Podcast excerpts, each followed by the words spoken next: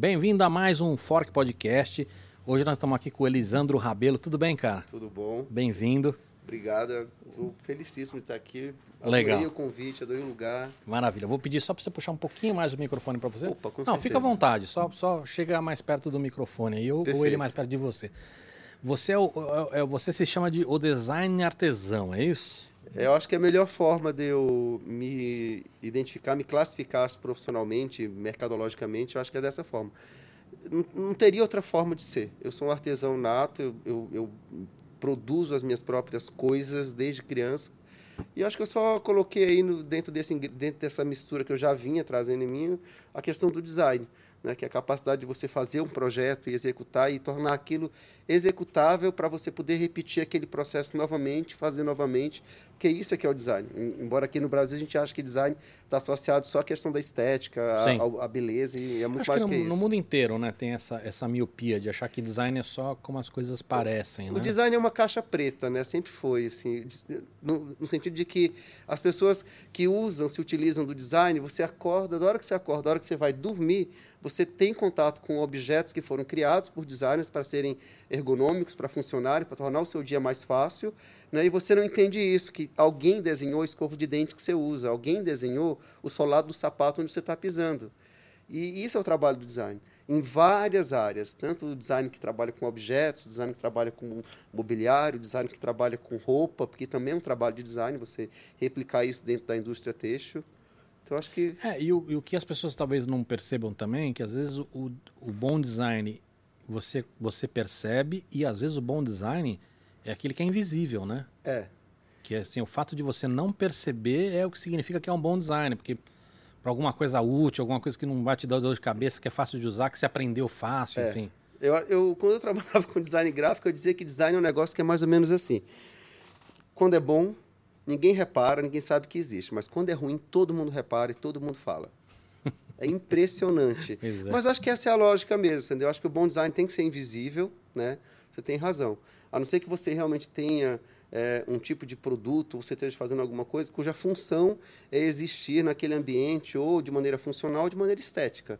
Mas eu acho que sim, ele tem que ser invisível mesmo. Legal. Agora tem uma, uma- a gente recebe, apesar de do nosso foco ser inovação, né, e até por isso a gente recebe muita gente de artista em geral aqui, né, de, de tudo quanto é coisa. Tem, sei lá, teve tatuador, tem ilustrador, tem, enfim, eh, tem uma, tem arquiteto, tem uma variedade muito grande de perfis que vem aqui. E, e essa galera mais próxima da arte, eu faço uma pergunta que eu quero fazer para você. Você se considera um artista ou não?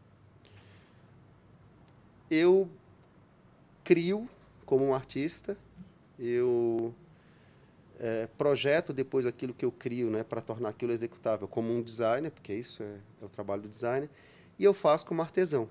Então acho que eu, uma das etapas do meu processo de produção envolve talvez isso, porque é na arte que você é, consegue transformar um estímulo ou um conceito que, se, que seria imaterial em algo palpável, entendeu?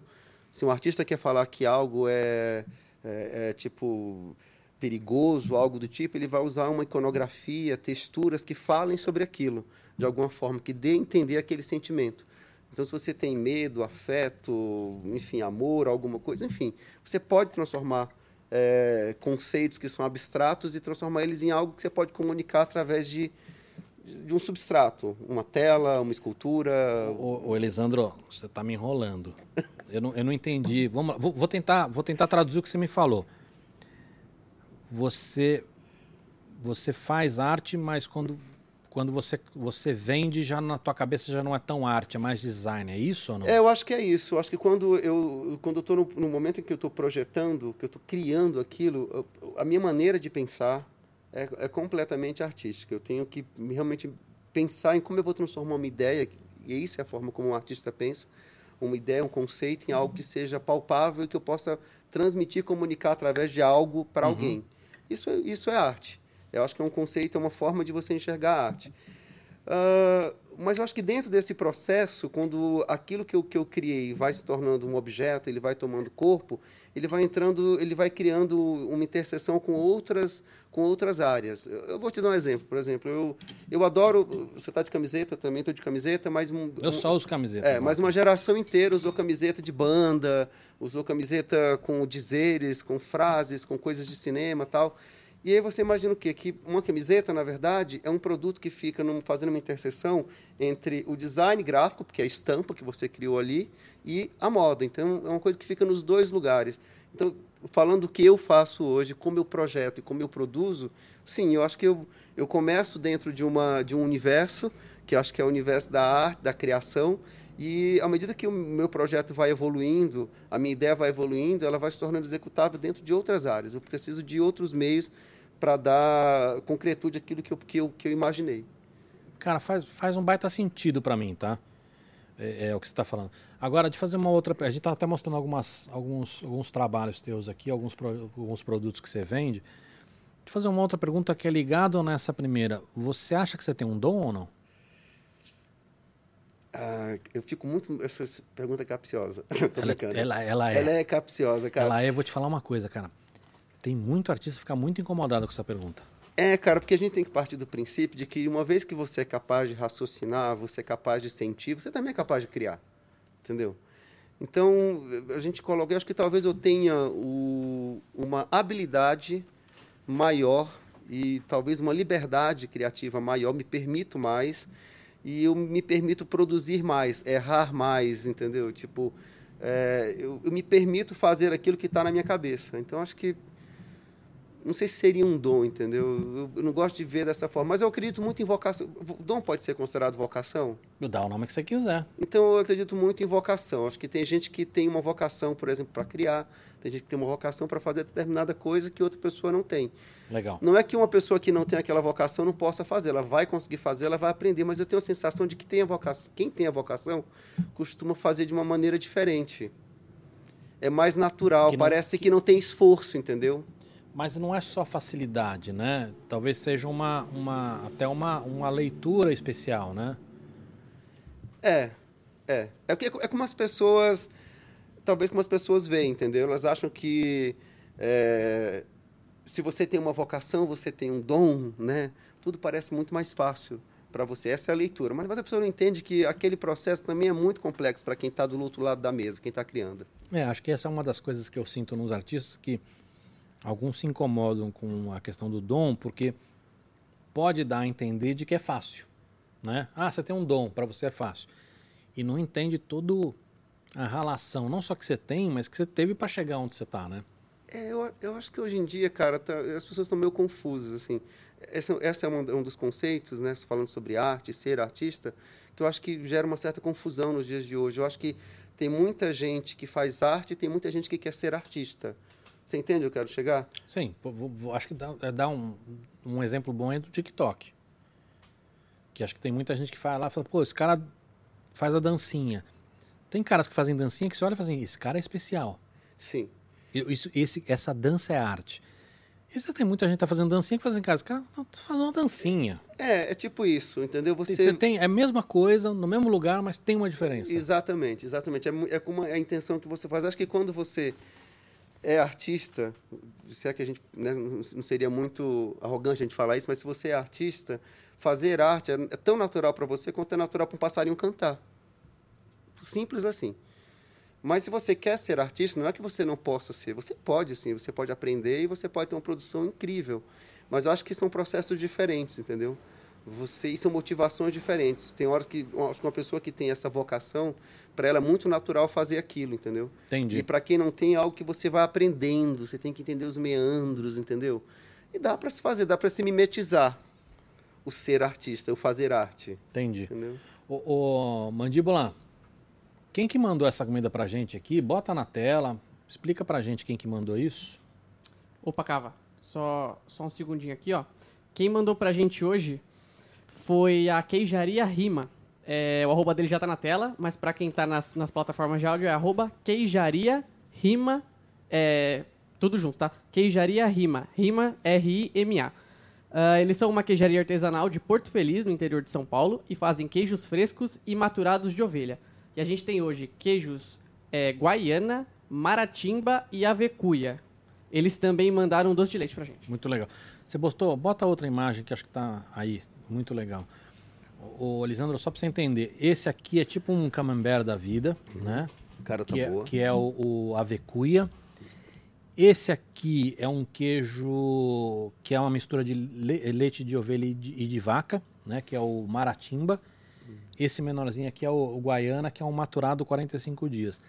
E tem outros parceiros também nossos de, de- Não sei se você gosta de coisa defumada. Sente o cheiro dessa pimenta defumada.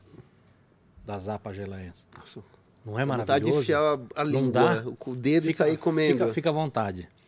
É verdade. Essa, essa, essa aqui e essa aqui acho que é mais legal no maturado, tá? E, e- mas enfim, Nossa, cara, fica à é vontade. maravilhoso, E depois a gente vai, de sobremesa, a gente vai pegar esse doce de leite aqui. E, e, cara, se você, não, se você não comer, só eu vou comer, tá? Então. Eu tava esperando você começar a comer, É, pra, não, tipo, fica- criar fica- coragem, Fica à entendeu? vontade aí. Se que... você não começar, você ia É. ficar aqui olhando. Agora, escuta, qu- quando que você. Teve um momento que você percebeu que você podia viver disso ou não? Você consegue lembrar desse momento ou foi uma coisa muito. Cara, eu vou ser bem honesto com você. É, eu acho que eu, eu sou bem o, o exemplo do pequeno empresário brasileiro, entendeu? Que começa muito mais com uma dívida para pagar, entendeu? Do que um sonho para realizar. É mais ou menos essa a ideia que eu faço. Mas pe- peraí, vamos, vamos lá. Você, você fez uma primeira obra que você falou, putz, isso aqui, isso aqui alguém pode gostar ou não? Sim, eu comecei, a- na verdade eu comecei é, tra- trabalhando com a marcenaria, dentro da marcenaria, porque eu mudei para uma casa, eu tinha acabado de separar, aí mudei para uma casa e precisava organizar a casa, né? Fazer armário, colocar prateleira e, e, enfim, produzir coisas para casa, né? Cara, e o ruim de você ser designer é que quando você vai num lugar atrás de imobiliário, se você tem um, um pouco de informação sobre o que, você, o que, que você gosta, você tem muito conhecimento que você quer, do que você quer dentro da sua casa... Eu vou mais fundo. Se você tem um pouco de critério, É. Tudo que você vai olhar parece uma coisa, bicho. Parece que tá enfeitiçado, é tudo mais caro. Você coloca, me coloca dentro de uma loja sem nenhuma etiqueta de preço, fala, escolha três peças aqui. Eu vou pegar as mais caras. É um faro, cara, impressionante. Talvez pela estética, o tipo de material que você vê. E foi mais ou menos isso. Eu comecei a tentar mobiliar a casa e tudo que eu ia ver era muito caro. Tava completamente além do, do que eu podia pagar naquele momento, né? Depois de uma separação, né? Você vai dividindo até, até as, as Tupperwares, né? é. É mais ou menos isso, né? É, e, e foi mais ou menos isso. Eu comecei a, a- a- a produzir coisas dentro da minha casa, eu não tinha menor conhecimento tipo de marcenaria, de nada. Eu tinha uma noção de que eu podia comprar as madeiras e eu tinha uma noção de, de, de escultura, né? de, de 3D, do, do- da forma final que eu queria. E na minha cabeça era fácil de executar. Pô, se eu cortar a madeira assim, cortar assim, cortar assim, colocar aqui, acho que eu vou conseguir fazer uma prateleira. Ah, se eu fizer desse jeito aqui, eu vou conseguir fazer uma mesa de centro para mim, no formato de uma caixa, com umas roldanas embaixo, grande, uns rolamentos, sei lá, para parecer industrial, vai ficar legal. E aí eu comecei a ver que isso tudo com um tico-tico e uma parafusadeira. Ou seja, minha, minha primeira interação com madeira. Tudo madeira de pinos, madeira barata, de reflorestamento, enfim.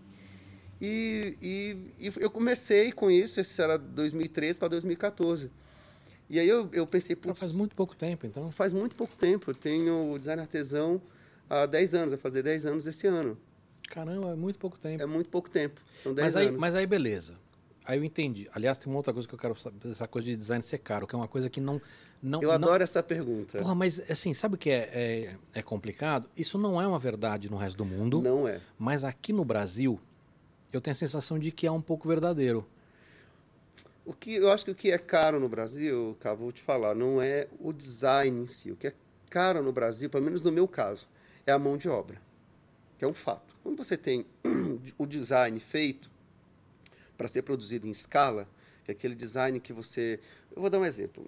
Ó, eu vou te interromper porque eu vou te dar um outro exemplo para você entender o que eu tô falando. Ah. Pega algo importado, Sim. duas cadeiras. Você traz uma cadeira que não é uma cadeira que a gente entende como uma peça, né? Aquela, aquela- aquela Feito história à do. Não, aquela história do critério que você falou, sabe? Aquela peça mais comunzinha, não sei o quê. A, a, a, a porcentagem de, de valor que ela chega aqui é diferente daquela que tem um, um tratamento especial. E aí você fala assim, cara, não é possível, as duas são importadas. Por que, que essa aqui é três vezes mais cara e essa aqui é oito vezes mais cara do que lá de fora? Ah, você falando a que está aqui dentro do nosso É, não, mercado. que eu tô falando pro Brasil, entendeu? Você percebe que às vezes as coisas que são. que tem um critério um pouco mais. De, é que é difícil a gente falar, né? Eu tô falando critério porque assim, não é qualidade, não é visual. Tem um. Você percebe que tem um- um- uma coisa mais próxima dessa. Eu acho que existe. Quando você vê que é uma peça que foi pensada em, em Perfeito. todos os aspectos, desde a escolha do material e cada pequeno detalhe dela exatamente pensado para ser perfeito, encaixe, para ser bonito, não somente muito mais funcional, durável, tal. Então é isso que talvez eu classificaria como bom design. Então, por que, que essa peça, quando é importada, ou seja, cara, não tem, se fala mão de obra, assim, pô, uma cus- custava 3 lá fora, virou, virou 9 aqui, a outra custava 4 lá fora, virou 25. Aí eu acho que tem uma questão. São, aí a gente tem que ver as questões ligadas à importação mesmo. Eu um exemplo do- dentro do meu mercado. Eu preciso, às vezes, comprar um, não maquinário, mas uns insumos que eu não encontro no Brasil. Eu preciso de um disco para poder lixar a madeira, que ele é todo, ele tem uns dentes tal, e ele lixa melhor do que ele é curvo, ele lixa melhor do que os outros, eu consigo cavar uma peça. Por exemplo, esse disco, eh, ele custa, sei lá, 60 dólares lá fora. Quando ele vem para cá, eu faço a compra, cara, vem com assim, um preço absurdo, assim, dando um exemplo de uma coisa que é do meu cotidiano. E eu acho que isso deve acontecer com outros produtos, além desse que eu estou acostumado a comprar. Então tem uma questão, eu acho que de ordem aduaneira, né, tipo de, de, de impostos Eu mesmo, não, eu não acho que é isso, cara. mas eu também acho que tem é, é, questões de ordem muito mais assim, tipo, imateriais. Aí você leva em consideração o nome que está por trás, o design que você está fazendo, quanto aquilo vale aqui, porque o design assinado, digamos assim, tem lá o seu preço. Tudo bem, mas o meu ponto é esse. Lá fora, esse preço não, não, é, não, não tem a mesma distância que tem aqui. O, o que, eu, o que eu queria perguntar para você é o seguinte: você acha que Poderia ser mais acessível? não é, não é nem isso, assim. Você acha que pelo fato de você ter. E eu vou tomar muito cuidado com o que eu vou falar aqui para não ofender ninguém, mas assim, nós, né, o brasileiro em geral, ele ainda é pouco maduro nesta questão, né? A gente. é, poucas pessoas ainda têm esse, esse cuidado com. Né? Você vê, muita gente vai comprar e compra qualquer coisa. sei, a gente ainda não é, não está tão maduro nessa visão de design. E aí você, você talvez faça com que poucas, uma quantidade menor de pessoas se preocupem em comprar isso, e aí como essas pessoas têm, um, de repente, um- um- uma necessidade maior, o cara consegue jogar o preço mais, mais alto, entendeu? Eu acho que são, são que, talvez as questões e dinâmicas mercadológicas que a gente já está acostumado a ver. Oferta e procura, o quanto aquela peça pode estar, assim, digamos assim, está em evidência naquele momento, está na moda naquele momento, porque eu acho que o design também segue certas influências do que do que está na moda, do que está na moda. Eu, eu tento não fazer design é, seguindo tendência, eu tento fazer algo que vai durar para sempre, que vai passar por gerações, entendeu? Espero. É, mas a gente entende, quem trabalha com design sabe que a gente também trabalha com tendências. Existem tendências e parece que tudo aquilo que é tendência tende a ficar mais caro, né? E só depois de um tempo, quando essa tendência passa, é que aquele bem passa então a se popularizar. Ele começa a ficar mais barato, você começa a ver aquilo em tudo quanto é lugar, entendeu? E aí acho que é o momento em que acontece uma espécie de democratização, porque quem não tinha acesso antes agora vai poder ter acesso. A diferença é que se você tem mais condições, você acaba comprando antes, né? Mas acho que deve ser mais ou menos por aí. É, não sei. Eu acho que tem mais coisa nessa história, sabe? Vou te dar um exemplo. A gente pega cadeira, cadeiras.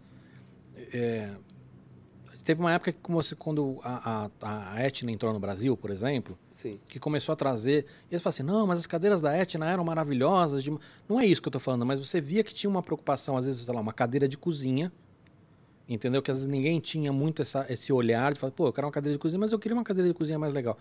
Você começa a vir na Etna, depois a Tok Stock entrou um pouco nessa história, e, e- eram duas empresas com preços mais populares. Entendeu? Então, a impressão que eu tinha assim, aí a Etna trouxe, viu que isso deu certo, a outra olhou e falou assim, opa, dá certo, vou, vou ter também. Mas é, é, o que eu, eu acho que isso tem um pouco da, da coisa de maturidade do, do nosso mercado, tanto do consumidor, de começar a ter olhar para isso, porque às vezes se você não tem referência, critério? você não tem referência, Sim. né? É, é, se a nossa referência é a novela, nossa referência estética é a novela, não estou falando que é bom ou ruim, mas isso não, não, não traz referências a gente para a gente poder olhar para outras coisas, entendeu? É, eu acho que talvez tenha um pouco dessa maturidade que, que falta no brasileiro. Eu acho que talvez a gente tenha que aprender a consumir melhor. Talvez seja o É, resumo. é, é talvez o resumo disso que a gente está tentando. Onde a gente está tentando chegar aqui é, acho que a gente tem que começar a aprender a consumir melhor. Sabe? Fazer boas escolhas, entendeu? Em relação àquilo que a gente vai colocar na casa da gente, na mesa da gente, entendeu? Fazer boas escolhas. Eu acho que talvez seja essa a questão. Né? Que, que influencia preço, a forma como a gente se relaciona com esses bens que a gente adquire. Talvez É. seja mais por aí. Eu acho que é, cara, assim, eu, eu, eu percebo isso em tudo, sabe? É, a gente montou aqui o podcast, cara, foi uma dificuldade achar braço de microfone. Sério? Entendeu? Porque, assim, tudo bem, a gente estava numa época muito difícil da pandemia, que as coisas não, não chegavam, aí uma questão prática de importação. Mas lá fora, por exemplo, você tem uma, uma, uma variedade de designs de modelo muito, muito legal. Aqui não, cara. Aqui é esse e acabou, entendeu? Agora, passado. Ô, Mandíbula, quanto, quantos anos tem da febre do podcast aqui? Três anos, quatro anos? É, acho que quatro anos. Começa acho que em 2019 começou o boom, né? Agora que a gente começa a achar alguns braços diferentes, né? Que você fala assim, pô, tem um braço aqui mais sólido, mais assim, mais assado. E até a opção brasileira agora, né? É, entendeu? Agora você começa a ter. Então, você vê que teve um, um, um tempo de maturidade. Eu estou dando um exemplo muito específico. Mas o exemplo de cadeira, eu percebi isso, cara. Hoje, você vai em qualquer lugar, você consegue comprar uma cadeira de mesa de cozinha que tem uma qualidade melhor, entendeu? E eu sinto que isso, isso veio depois de Et na Tokstok, que antes não tinha isso, entendeu? É que a gente acreditou muito que a globalização ia ajudar muito a gente, né? Tipo, a resolver essas questões de poder ter acesso a tudo que acontece do outro lado do mundo, e a gente vai poder trazer para cá também e tal. E, e no final das contas, por essas questões que a gente colocou aqui, né? Tipo, nem, nem sempre foi algo muito prático, né? E nem sempre foi muito acessível também. Questões de tributárias, enfim, Sim. todas essas questões que a gente levantou. E hoje eu estava lendo uma matéria bem interessante essa semana falando que o mundo, e depois da pandemia, está vivendo um processo lento, mas já visível de desglobalização. Porque quando você eh, tem a sua produção muito comprometida, essa é a lógica, um- em lugares muito distantes, qualquer coisa você fica muito dependente, né, tipo de certos produtores. Quando você eh, se vê num momento de crise, como agora foi a pandemia, o, o- o desabastecimento passa a ser tipo geral, assim, né? Porque todo mundo depende de alguém que está muito longe, né? E eu acho que ah, ah, as pessoas começaram a perceber que é melhor você começar a pensar em fazer algumas coisas dentro de casa, é melhor você começar, sabe assim, a tentar ser um pouco mais autônomo, né? E dar para o teu público interno mais opções, porque essa é a questão também, a gente não, não dá muitas opções, dependendo da área que você está, para você encontrar coisas específicas para sua área, porque quando você vai para fora, você começa a perceber que lá tem tudo. É, lá é um absurdo. E tudo muito acessível e tudo mu- muito fácil. E quando você chega aqui, putz, uma dificuldade para encontrar e você fica com uma sensação de que parece que o nosso mercado não está maduro o suficiente, entendeu? E não é bem isso, porque a gente tem pessoas, né, público para consumir determinadas coisas que não chegam aqui, porque não tem a gente que produz aqui ou que traga para cá, entendeu? Não é falta de público. É, mas eu acho que é um, é um ciclo vicioso, entendeu? Quando eu falo de maturidade, é um pouco de tudo, assim. Tem a maturidade também do consumidor de, de buscar e de saber que existem opções, ou de, de até exigir coisas melhores, e aí as pessoas não trazem porque não tem isso, e vira um ciclo vicioso nessa história, né? É. Agora, é, você estava contando lá da história, né? Eu queria entender como é que você, como é que você caiu como- nessa história. Então, você falou, pô, por necessidade, você falou, vou montar as minhas. Montou, viu que ficou bom. Aí eu comecei a gostar da coisa, achei aquilo eh, legal, você conseguir montar umas mesas, minha casa, os armários e tal. Falei, putz, puta, legal isso aqui. E, e eu comecei a ter gosto pela coisa, o trato com a madeira, você começa a lixar, cortar, você começa a, a entender como aquela matéria-prima funciona. E aí, eu era 2000, 2013 para 2014, 2014 eu, eu me separei, vendi uma parte que eu tinha numa sociedade, recebi o dinheiro da, da minha venda da, da sociedade pensei, ah, quer saber, eu vou comprar um maquinário e vou aprender a trabalhar com marcenaria. Eu tinha meu estúdiozinho de design, trabalhava para algumas empresas, trabalhava com design gráfico ainda. É, e aí eu vou trabalhando com o meu estúdio de design, vou ganhando minha grana aqui, vou ficando por aqui. E no meu tempo, assim, final de semana, eu vou para minha oficina até aquilo virar uma coisa, porque eu comecei a gostar mesmo. Eu falei, putz, se eu pudesse viver disso aqui, eu ia ficar muito feliz. Então, meu plano perfeito era, ah, eu vou manter meu estúdio, que me dá dinheiro, né, paga as minhas contas, e a oficina vai ser uma coisa que eu vou fazer por enorme prazer, e se eu conseguir tirar qualquer dinheiro dali, já vai ser bom o suficiente, pelo menos para se pagar. Beleza, só que foi 2014, aí teve aquela loucura no Brasil, saída da Dilma tal, a economia foi pro buraco, e todos os meus clientes de design gráfico minguaram. Eu trabalhava para empresas de capital aberto, com comunicação corporativa, e as empresas pararam de comunicar naquele momento. É, todo mundo estrangulou Todo tudo. mundo né? ficou muito ferrado, muito ferrado. E aí eu, eu me vi dentro de uma oficina cheio de máquinas que eu nem sabia ainda como ligar as máquinas, eu que estava aprendendo. O que, que você tinha comprado? Cara, eu tinha comprado serra de fita, serra esquadrejadeira, desengrosso, plana. ah, O desengrosso, o que, que é uma, uma, uma o plana- desengrosso é uma plana, mas na verdade ela- ela é uma, uma, uma plana, só que ela tem os, os, as- os, os rolamentos né, e os tambores com as lâminas embaixo, e tem uma, uma, um outro rolamento que impre- comprime a madeira para você tirar uma película e você desengrossando a madeira. A madeira você compra ela uma bitola de 4 centímetros de bitola, mais ou menos de espessura. Ah, mas eu preciso fazer um móvel, tenho que limpar essa madeira antes, deixar ela bonitinha, aparelhada. Aí você coloca no desengrosso, vai tirando de milímetro em milímetro uma casquinha de madeira para deixar ela retinha. Então seria, seria uma plana com mais precisão, é isso? Uma plana com um pouco mais de precisão, que você consegue determinar até que altura você quer ir, Entendi. entendeu? E eu tinha todo o maquinário lá, comprei bastante madeira de pinos, porque era a madeira que era mais acessível na época, e enfim. E eu lembro, cara, que eu, eu comprei um curso desses, de que vem em CD, olha isso. Eu não tinha nem familiaridade com, com, com YouTube ainda, 10 anos atrás já tinha YouTube, vai. Mas Tinha. eu não estava familiarizado ainda que dava para ver Mas tudo era, ali. ainda era uma coisa recente. Mas era incipiente, não tinha tanto conteúdo. E aí, com esse curso, eu comecei a aprender o básico, como fazer um banco, fazer coisas bem básicas, mas o que me interessava era entender como é que eu conseguiria fazer realmente assim ah, o aparelhamento inicial da madeira e a partir dali como é que eu conseguiria fazer os cortes para chegar onde eu queria. E o resto foi desenhar, pesquisar e tentar executar com o maquinário que eu tinha. Então foi isso. 2014 eu lá dentro da oficina, coberto de pó, sem nenhum outro trabalho a não ser aquela oficina. Eu falei, cara, se isso aqui não der certo, eu vou fazer palito de dente com esse monte de madeira, mas eu não vou ficar, tipo, ferrado aqui, não. Eu vou dar um jeito disso aqui funcionar.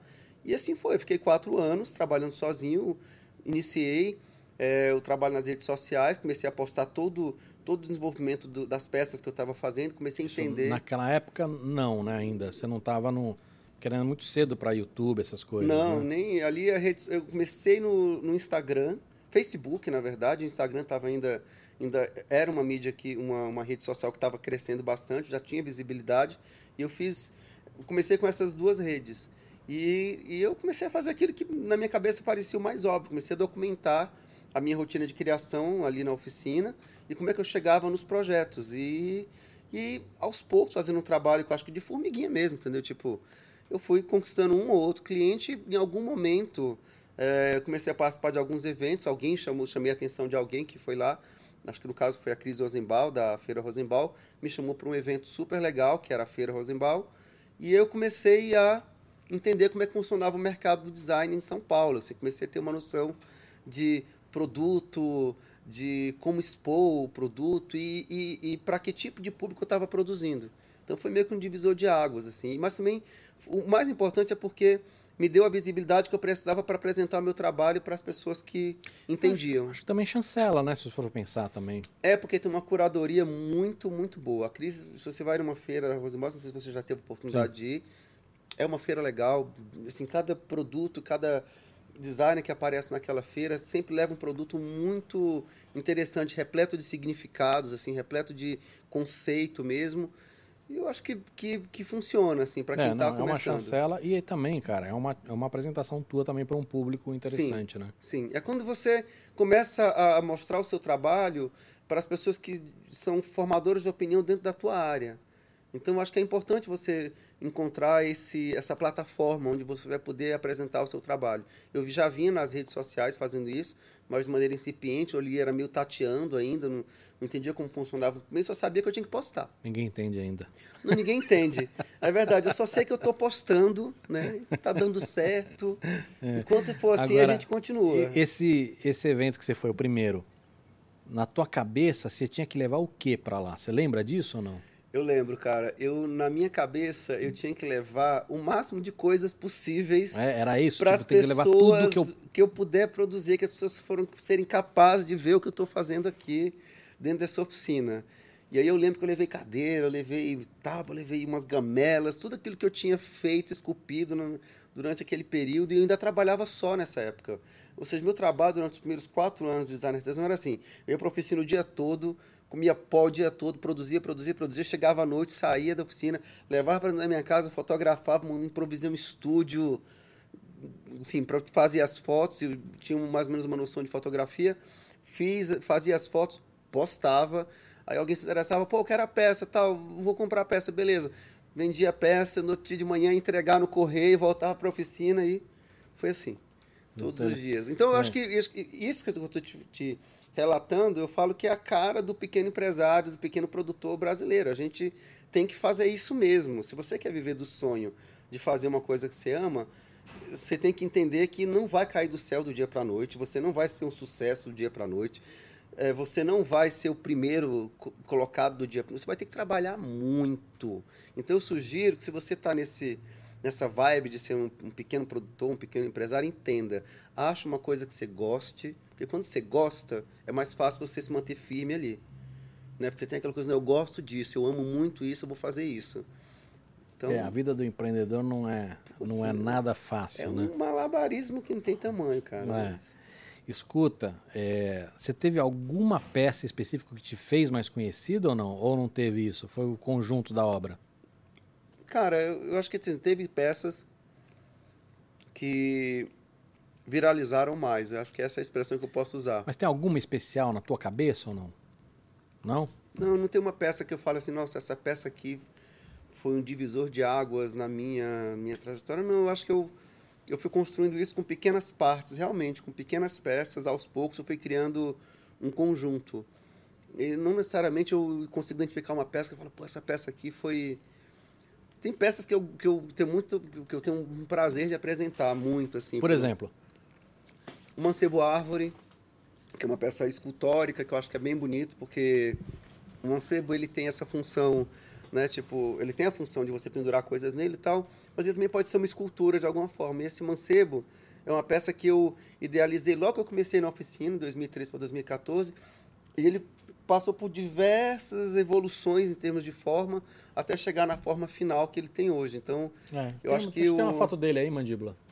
Eu acho que o apreço que eu tenho por essa peça vem daí, assim, tipo Mancebo Árvore. Vem, vem daí, do fato dele ser uma peça que na- é uma narrativa visual, é esse, que é uma narrativa visual ah, do meu trabalho dentro da oficina. Porque quando ele começou a primeira versão dele em pino, você nem ia poder fazer esses cantos fininhos aqui na madeira mole. Então ele era bem grosseiro, era quadrado, era pesado tal. E à medida que eu, eu comecei a trabalhar com madeiras melhores, né, mais duras, eu pude ir refinando a peça, porque a madeira mais dura ela permite que você faça esses detalhes assim tão delicados, as pontas, e tal. Acho que tem uma outra imagem com close. Tem, tem. O mandíbula é novo aqui? Ele tá.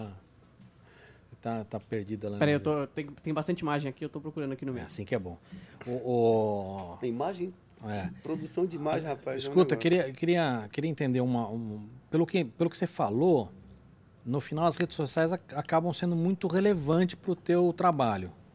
Eu acho que para o meu trabalho hoje, para o trabalho de qualquer pessoa que se pretende sobreviver dentro de um mercado de varejo, seja em que ramo, em que nível ele, ele queira trabalhar. Mas se você está no varejo, é difícil você hum, existir sem o apoio de, um- de uma rede social. E você é muito forte no Instagram.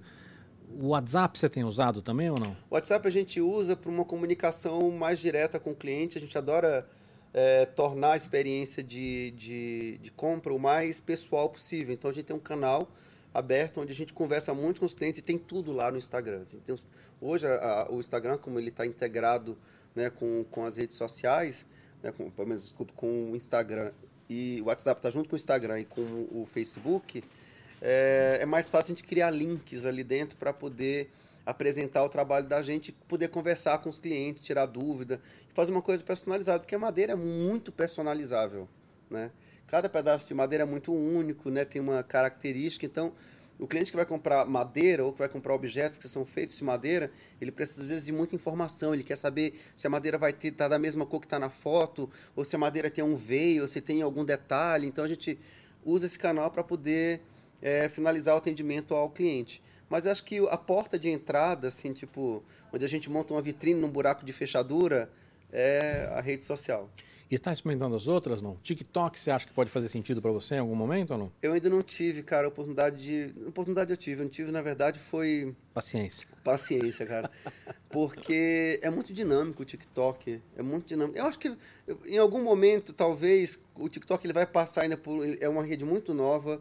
Ele ainda vai passar por um momento de amadurecimento. É, ele já está, né? De certa forma. É... Você já percebe as mudanças. É, eu acho que aos poucos eles vão entender como é que funciona é, a questão comercial para quem, quem usa a rede social como, como plataforma para trabalho mesmo? Para se vender ou vender o seu produto. Então, é preciso fazer talvez algumas implementações ali para eles funcionarem tão bem contra as outras redes que a gente já, já utiliza, né? Mas eu acho que é um processo natural. Em algum momento talvez eu chegue lá. Legal. Escuta, eu já vi você falando sobre precificação, tá? E, e, e pelo que entendi, você usa muito como base o esforço de cada peça. A quantidade de horas dentro da oficina que você tem que trabalhar, pô, essa, isso aqui tem que lixar pra caramba, vai, vai acabar ficando mais caro porque ocupa mais tempo dos profissionais. Mas eu queria entender, por exemplo, se a categoria da peça, por uma questão de, de benchmark, tá? Então, por exemplo, sei lá, é, não vou saber dizer aqui, mas sei lá, tábua de, de, de carne. Pô, por mais que assim, putz, aqui é poucas horas, não sei o quê, mas uma tábua de carne de design custa tanto. Então, existe uma adequação para cima ou para baixo de acordo com a, com a categoria ou, ou, o teu preço é sempre baseado em esforço? Uh, eu acho que a gente, a gente faz uma, uma média entre aquilo que é, é uma categoria é, e a gente considera que o que está nessa categoria é, por ser destinado a um determinado público ou determinada função tem que ter um outro valor, mas a gente também considera a questão do esforço para fazer aquela peça. Isso eu acho que a gente tem que fazer sempre um, um meio termo entre essas duas coisas. Não dá para usar só uh, esse princípio aqui ou esse princípio aqui. A gente tem que levar em consideração tudo. O tempo que eu vou levar para produzir a peça, uh, o tipo de acabamento que vai, Uh, o detalhe que tem na peça, por exemplo, às vezes uma peça é simples, parece simples, mas putz, tem um detalhe. Eu vou dar um exemplo. Eu faço um barquinho agora que é super bonitinho, que tem é, uma âncora. E é um barquinho de madeira, tipo aqueles barcos de papel de dobradura, bem básico, de criança mesmo, de, mas feito de, de madeira. jornal, né? De jornal. Só que aquilo é infernal, cara, para finalizar. Porque imagino, gente, porque, porque os cantos porque e os o tamanho... cantos são todos em diagonal. E ninguém entende que um negócio daquele tamanho dá tanto trabalho para fazer que você tem que pegar uma dremel com uma lixinha e sair lixando a parte de cima dele até deixar ele bem bonitinho, lisinho, bonitinho. Você explicar isso para uma pessoa é muito complicado. Então, a gente leva em consideração também isso. O tempo que eu vou produzir, o, e, o trabalho manual, manual de lixa para mim, é sempre de acabamento, é sempre o trabalho que para mim define o custo da peça. Porque dentro da marcenaria, assim, dentro da oficina, você tem o primeiro momento em que as, a madeira chega e a gente tem que aparelhar essa madeira. Ela vem quase bruta para a gente, né? Em tábuas. É, isso aqui é um bom, isso aqui é um bom exemplo. Isso, é um exemplo. isso aqui é, isso aqui é uma madeira, de demolição. demolição. Vem desse jeito aqui. É que aqui cabe o feio. Para combinar comigo aqui. ah, rapaz, então... Não, mas o que eu quero dizer é o seguinte, aqui o rústico coube bem, entendeu? É... Os buracos todos, enfim. Só que você imagina, eu compro madeira de demolição, peroba rosa de demolição, e ela vem exatamente como está essa tua, tua madeira aqui, cheia desses pregos aqui. Primeira coisa que eu vou ter que fazer, eu vou ter que limpar isso aqui tudo, tirar os pregos. É, eu, gente, os pregos estão ali, ó. Se eu jogar isso aqui na, no desengrosso, cara, e passar na lâmina, eu vou fazer um dente no desengrosso, vou estragar minha, é, não. meu maquinário. E vou te falar, a gente teve que comprar um pé de cabra para tirar os pregos daqui, cara. Então, que é uns, a umas tala larga desse cara, tamanho. A gente tira com alicate, depois a gente coloca... É um, é um esforço, assim, e não tem maquinário para tirar prego. Prego é assim, você olha, como é que eu tiro esse negócio? Você tirou com Você tira não, de um é, jeito. que, é que o meu sócio é um ogro. Ah, É um, a gente chama ele de Dutch Butcher, de tão ogro que ele é. Mas eu entendi. Então, é, e, e- agora, pelo. Você não, não imagino que você precisa chegar numa lixa tão alta em algumas peças. Preciso. A gente tem uma. um- o, o nosso grupo de lixas que a gente trabalha, assim, o espectro que a gente usa de lixas, é até 340. Então A gente começa 40, 80, 120. Tá, mas você não vai para 1.200, não, não tem. Não, aí não é quando precisa... eu não preciso chegar. Acho que 340, é, a diferença dela para 1.200 é uma coisa que quem vai observar com muita precisão é quem conhece madeira muito a fundo. Entendeu? Mas acho que em 340 você já chega num acabamento lindo, acetinado. É, não, não, não, faz, não precisa. Não faz sentido. A não ser que, no exemplo que você deu, de repente uma, uma pecinha de arte muito pequena pode fazer sentido, né? Exatamente. Então, é, mas 340 a gente consegue chegar num bom acabamento, mas mesmo assim eu estou falando de, uma, de tipo, seis, seis lixas. E o tempo que você gasta em cada lixa, e o tempo que você fica nos detalhes, e quando você tira da, da, da máquina, tem que fazer na mão, entendeu? Quem chega lá na oficina fica meio impressionado porque vê muita máquina, né? Tipo aquelas máquinas, o desengrosso, a esquadrejadeira, a plana, tal, os tornos, né? Fala, nossa, sabia que tinha tanta máquina. Falei, não, mas a máquina, ela tá aqui para fazer o aprimoramento da madeira para eu começar a cortar. É. Entendeu? Porque ela chega não, bruta para mim. E as máquinas são grandes, né? Então as pessoas têm uma impressão errônea do. E quase todo o trabalho, como numa peça dessa, é, é, é, manual, assim, tipo, é totalmente manual. As máquinas entram para você fazer o bloco de madeira quadrada para entrar no torno e alguém tornear e chegar na forma. Só que eu torneio até a metade, que é o cabo, o restante fica quadrado, e aí entra um trabalho manual de corte na mão, e depois o trabalho de lixa para poder fazer o desenho e a gente chegar na forma. É. Você, você, assim, eu, eu imagino que o teu histórico como designer gráfico tenha te ajudado nisso, mas uma, uma das coisas que eu percebi em alguns artistas é, é quase uma terapia conseguir trabalhar com a questão de dinheiro, né? Então, da precificação. é. Você não sofreu com isso, sofreu? Não, eu acho que, que não, porque uma das coisas bacanas de você participar das feiras, eu, eu recomendo isso para todo mundo que entra, uh, que se torna um pequeno produtor, se é um criador de alguma forma, é, isso dá uma noção, primeiro, de quem é o teu público, e segundo, como é que o teu público reage àquilo que você faz, né? e como é que ele reage principalmente ao preço que você cobra. Então é legal você ficar observando isso, entendeu? O feedback das pessoas. Isso vai te dando uma, uma noção de quanto você pode cobrar pela sua peça sem que você perca. De, porque assim, eu vou ser bem honesto contigo, no meu catálogo hoje eu tenho peças que vão de R$ 99,00 a 16 mil reais. Eu sempre tive como princípio trabalhar com design para todos. Para tornar o design uma coisa acessível. Tá, você não pode ter uma peça de 16, mas você pode ter uma peça de 99, assinada, tal, enfim, uma peça feita em madeira. Então acho que esse compromisso é pessoal, ninguém é obrigado, nenhum outro designer ou qualquer outro produtor precisa fazer isso, mas é o meu compromisso. Eu quis fazer uma coisa que as pessoas pudessem ter acesso. E sobre a questão da precificação, sim, tem peças que eu não ganho quase nada, mas que eu faço como porta de entrada, para as pessoas conhecerem o meu trabalho, saberem como é que eu trabalho. Como então, é mas que aí é. é uma decisão estratégica. É uma decisão estratégica, entendeu? Por isso que essa questão da precificação que você está colocando, e eu sei que é uma, é uma questão delicada, porque muita gente que hoje faz talvez o que eu faço é, tenho essa dificuldade. Como é que eu vou cobrar? Quanto que eu vou cobrar por isso daqui? Né?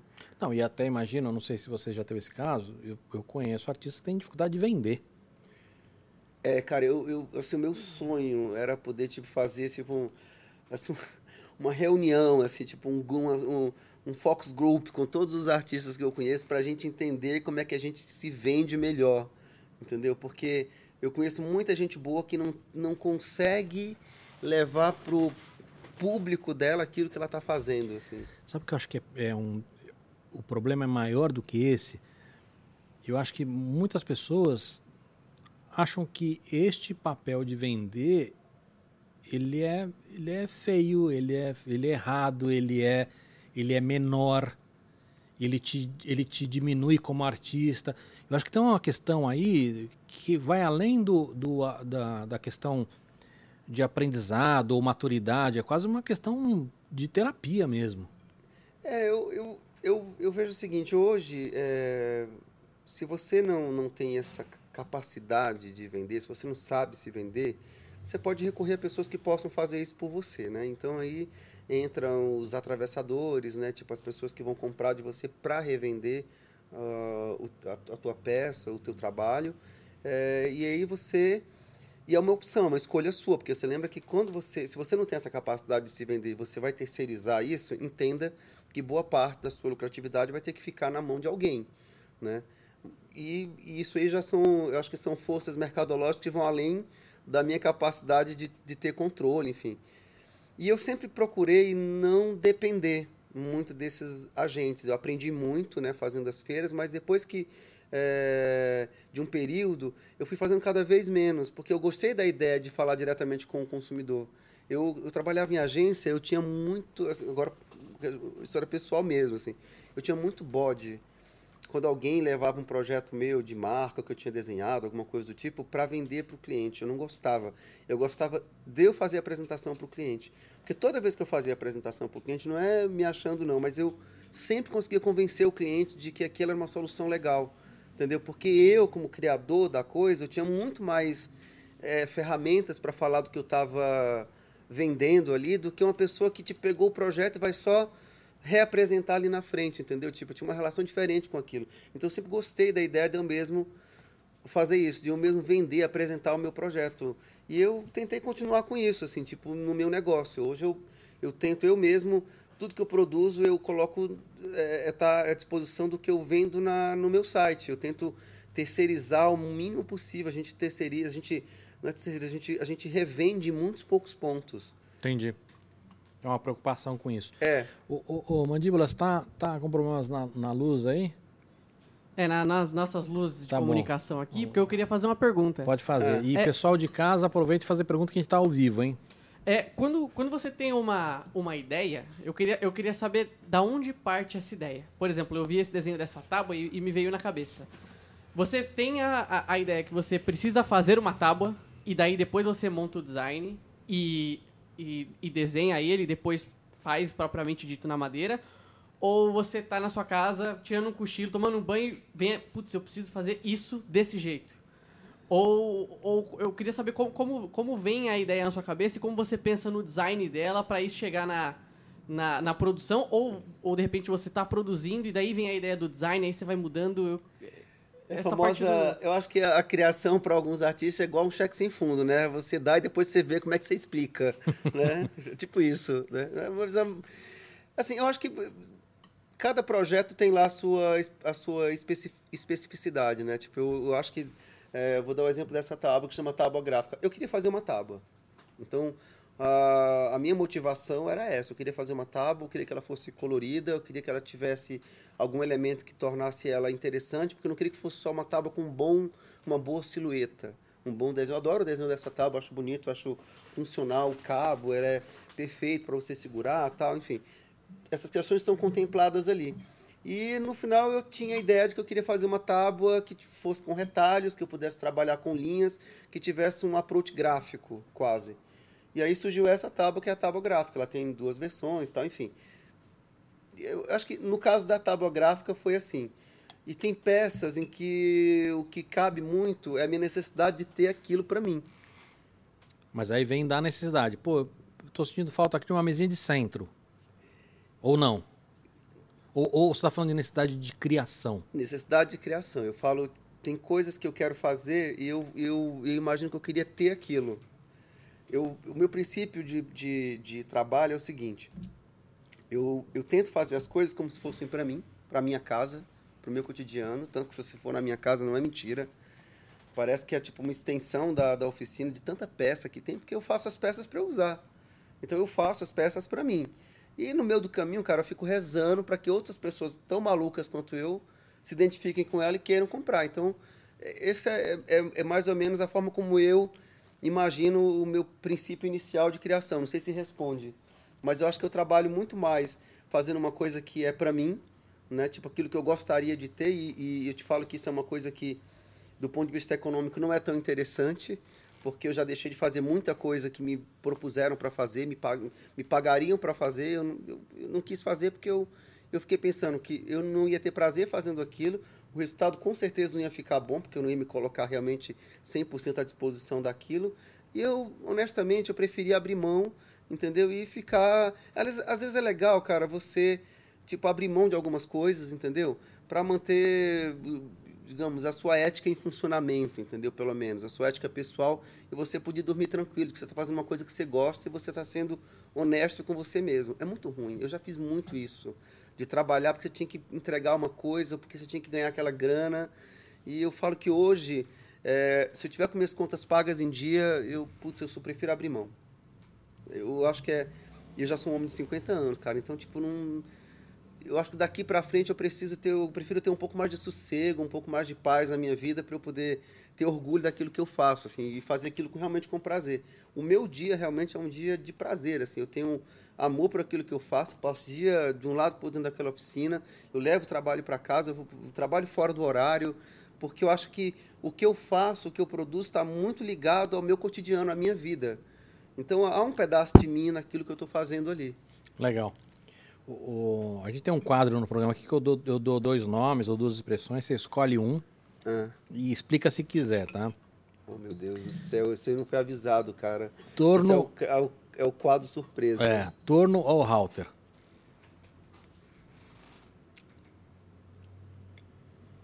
O torno é mais rápido do que a halter. Você escolhe o torno pela, pela questão da velocidade? Eu escolho o torno pela questão da, da, de como você consegue já tirar a peça toda pronta. O torno, ele é... Quando eu comprei o primeiro torno, cara, eu já estava, acho que há uns três anos com a oficina, foi bem no começo da oficina mesmo, estava uns três anos de oficina, vi o trabalho de torno de um amigo meu de Curitiba, o Léo, fiquei fascinado, assim, tipo, no trabalho, e aí só sosseguei quando eu comprei um torno, do mesmo jeito.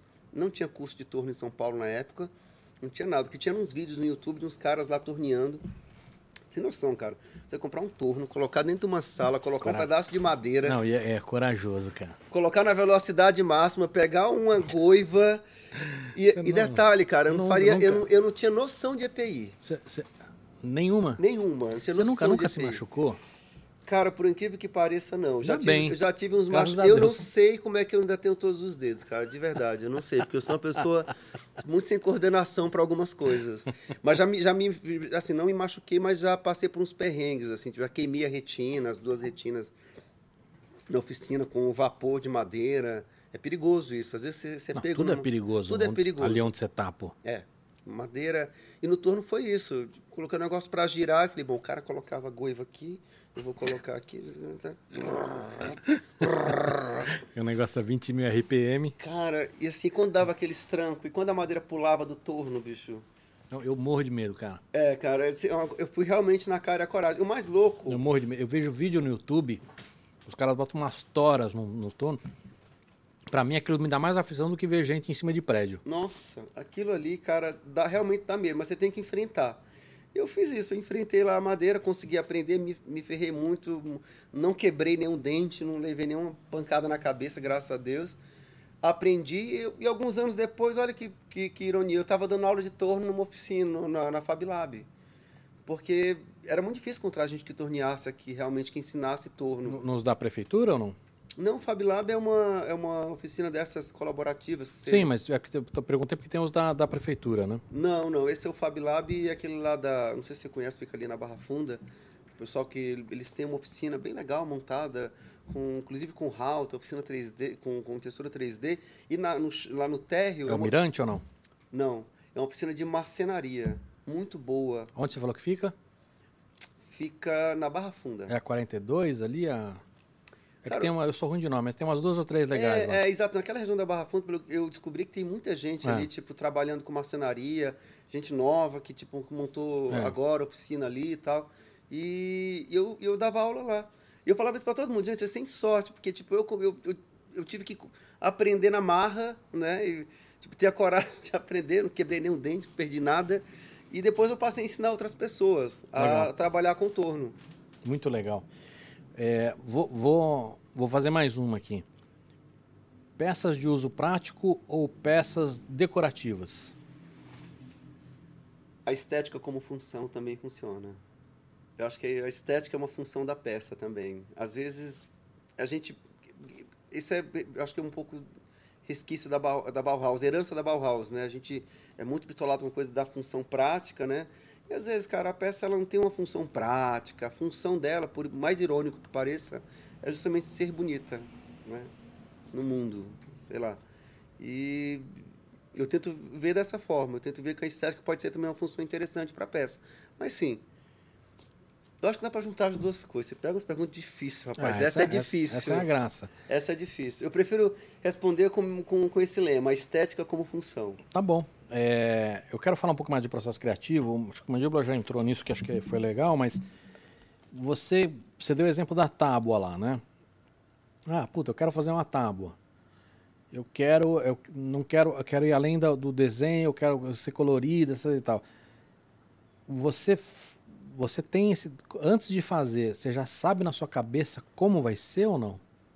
Algumas... Ou, ou você vai experimentando e mudando e fazendo e eu acho que quando você trabalha, cara, com a matéria-prima, você mesmo. Acho que esse é que é o legal de você ser o designer e o artesão daquela peça. Não que isso aconteça hoje com, com frequência, mas no começo, é, essa relação com a matéria-prima, com a execução, me ajudou a repensar a minha forma de projetar. Porque quando você sabe exatamente como é que a madeira ou a matéria-prima vai reagir, é óbvio que a sua forma de criar vai melhorar porque você já vai é, é, é, incorporar no seu projeto os problemas que você sabe que você vai ter lá na frente. Não, não só limites, mas também possibilidades. Possibilidades. Não somente estabelece os limites, mas pelo contrário, te dá uh, as possibilidades. Eu acho que, que é meio que isso, assim, tipo, eu acho que eu, eu, eu vou tentando encontrar os caminhos, às vezes na execução, mas, às vezes... Mas o que, o que eu perguntei é um pouquinho diferente. Eu, eu queria saber o seguinte, quando você pega aquele exemplo daquela tábua, se você fechasse o olho, você sabia exatamente o que você queria ou não? Fala assim, puta, eu só quero colorido, deixa eu ir agora testar e puxa essa cor, não, puxa eu, essa. Não, não... Se eu fechar o olho, eu consigo, conseguiria enxergar. É. Às vezes, eu não estou agora aqui, mas eu ando para cima e para baixo com um caderno de, de desenho. Então, todas as ideias que eu vou tendo, uma forma, um risco, um, enfim, tudo vai ficando anotado ali, entendeu? Então, eu vou guardando isso. E você, e você, porque assim, uma coisa é, é, é desenhar para guardar.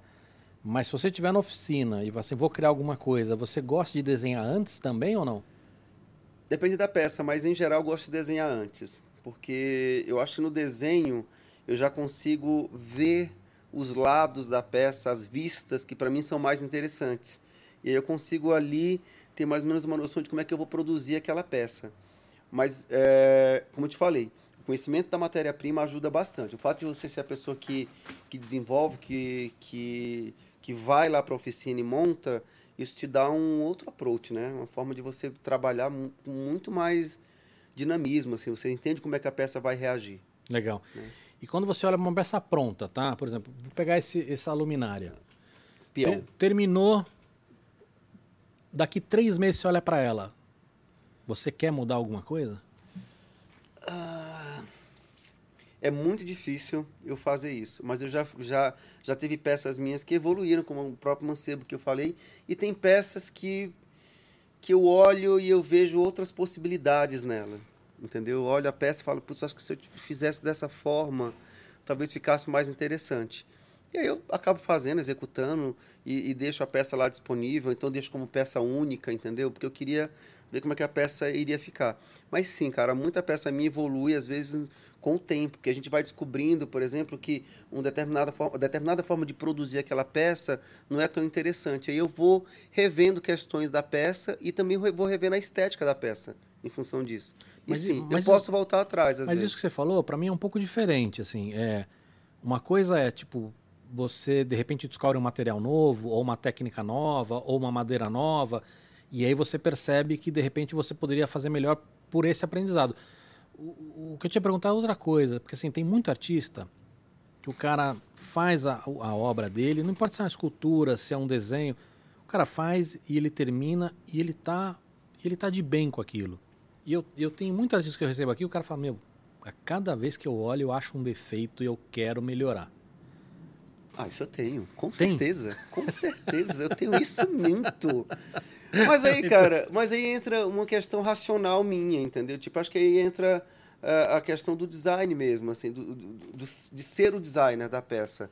É, eu acho que o, a, a, o artista, ele, ele é mais, talvez, como é que eu posso dizer? Ele é mais... É mais provável né, que ele, que ele se, se deixe levar por esse tipo de sentimento, de insatisfação e vá lá, mude a peça, mas no meu caso, não, porque eu, eu, eu preciso ter também uma relação um pouco racional com o que eu estou fazendo. Embora eu, eu quisesse mudar o tempo todo e ficar insatisfeito, eu não faço isso. Entendeu? Eu tento controlar o meu ímpeto de querer mudar o que eu estou fazendo ou melhorar aquilo, porque eu já vi que aquilo funciona. E às vezes é só uma questão pessoal sua, entendeu? E aí, se você, ok, se você é um artista de uma peça única, eu acho que beleza. Você fazer isso, entendeu? Ir lá, rever e, e ter essa sensação. Mas quando você trabalha para produzir algo que você vai replicar depois, não dá para você fazer porque você vai mudar muito o processo, entendeu? Não é. Acho que não é nem assim, economicamente viável, entendeu? Você ficar fazendo isso. Legal. É, apesar de você trabalhar muito com madeira, né, não é só um material, tem uma variedade muito grande. Você tem peças que você faz que você pensa no material antes e peças que você escolhe o material depois de desenhar ou, não? Ou, ou, é sempre o mesmo caminho? Como é que funciona isso? Não, às vezes o estímulo vem de um material que cai na minha mão, por exemplo. Aí, putz, eu, a gente começou a trabalhar com uma cristaleria lá do sul, que eles trabalham com vidro soprado. É lindo aquele negócio. Eu acho muito legal. vidro. Nossa, cara. Outra coisa também que me dá medo. Sério? E que não é perigoso, mas me dá um puta medo. Eu com certeza Quer vou é, viver é, cheio é, de é perigoso, queimadura. tanto é que eu, eu não, não vou lembrar o nome do cara lá, o, o cara virou um caolho, né? O cara que faz os putas, sabe quem é ou não? Que faz com Murano. Não duvido. Eu, eu não lembro o nome do cara. É um, é um dos maiores artistas de vidro do mundo.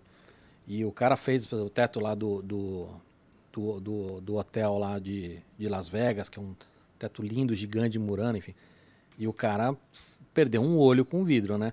Mas não é um negócio tão perigoso, né? E, é uma coisa que me dá medo também, cara. Não, eu, eu sou, acho que eu sou, eu sou É. muito medroso. Eu acho que eu, eu sou mais medroso para tomar decisões na minha vida pessoal, assim, Sei. do que enfrentar esse tipo de coisa É, não, cara, eu no acho- trabalho. eu acho que você mexer com o sempre negócio fui muito. Na temperatura que tá em vidro ali é um negócio. Não, cara, porque eu já me ferrei muito. Eu, eu tenho todos os dedos, mas eu já me ferrei muito. Um dia eu, eu tava lixando uma peça sozinho na oficina. Sabe aquela lixadeira grande que você segura com as duas mãos, aquela de cinta, cara? Sei. Aquilo ali tem um torque. É, não. Dá pra você é- arrastar um tanque com aquilo. O negócio. tá. O meu dedo entrou, cara, ali, com a lixa girando. Se tivesse assim, tipo. Um esporte chamado arremesso de lixadeira, cara, eu ia ganhar com certeza, porque eu arremessei esse negócio tão longe, cara. Mas é isso, foi o máximo que eu fui. que eu- Aquilo, aquilo é que nem, é- aquilo é que nem crocodilo quando morde gira. É cara. tipo aquilo, cara. É tipo aquilo.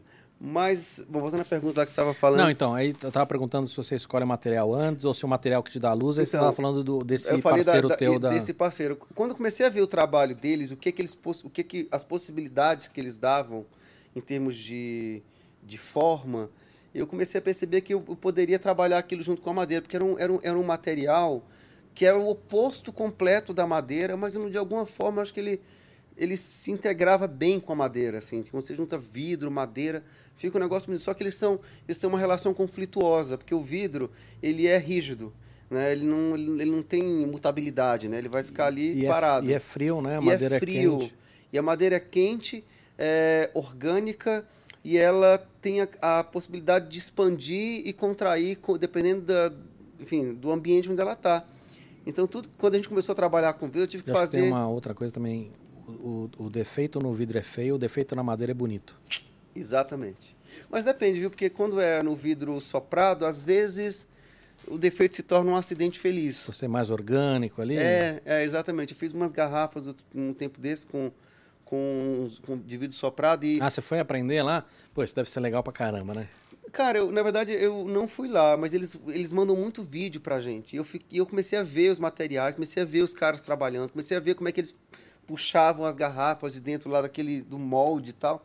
Achei aquilo fácil, eu falei, cara, isso com vidro vai ficar muito legal.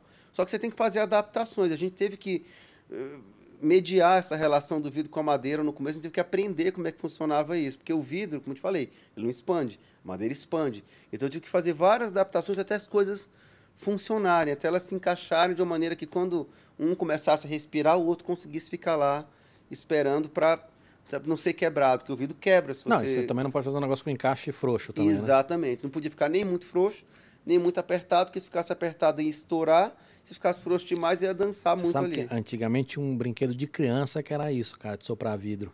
Sério? Juro, cara. Antigamente tinha uns brinquedos de criança muito louco, cara.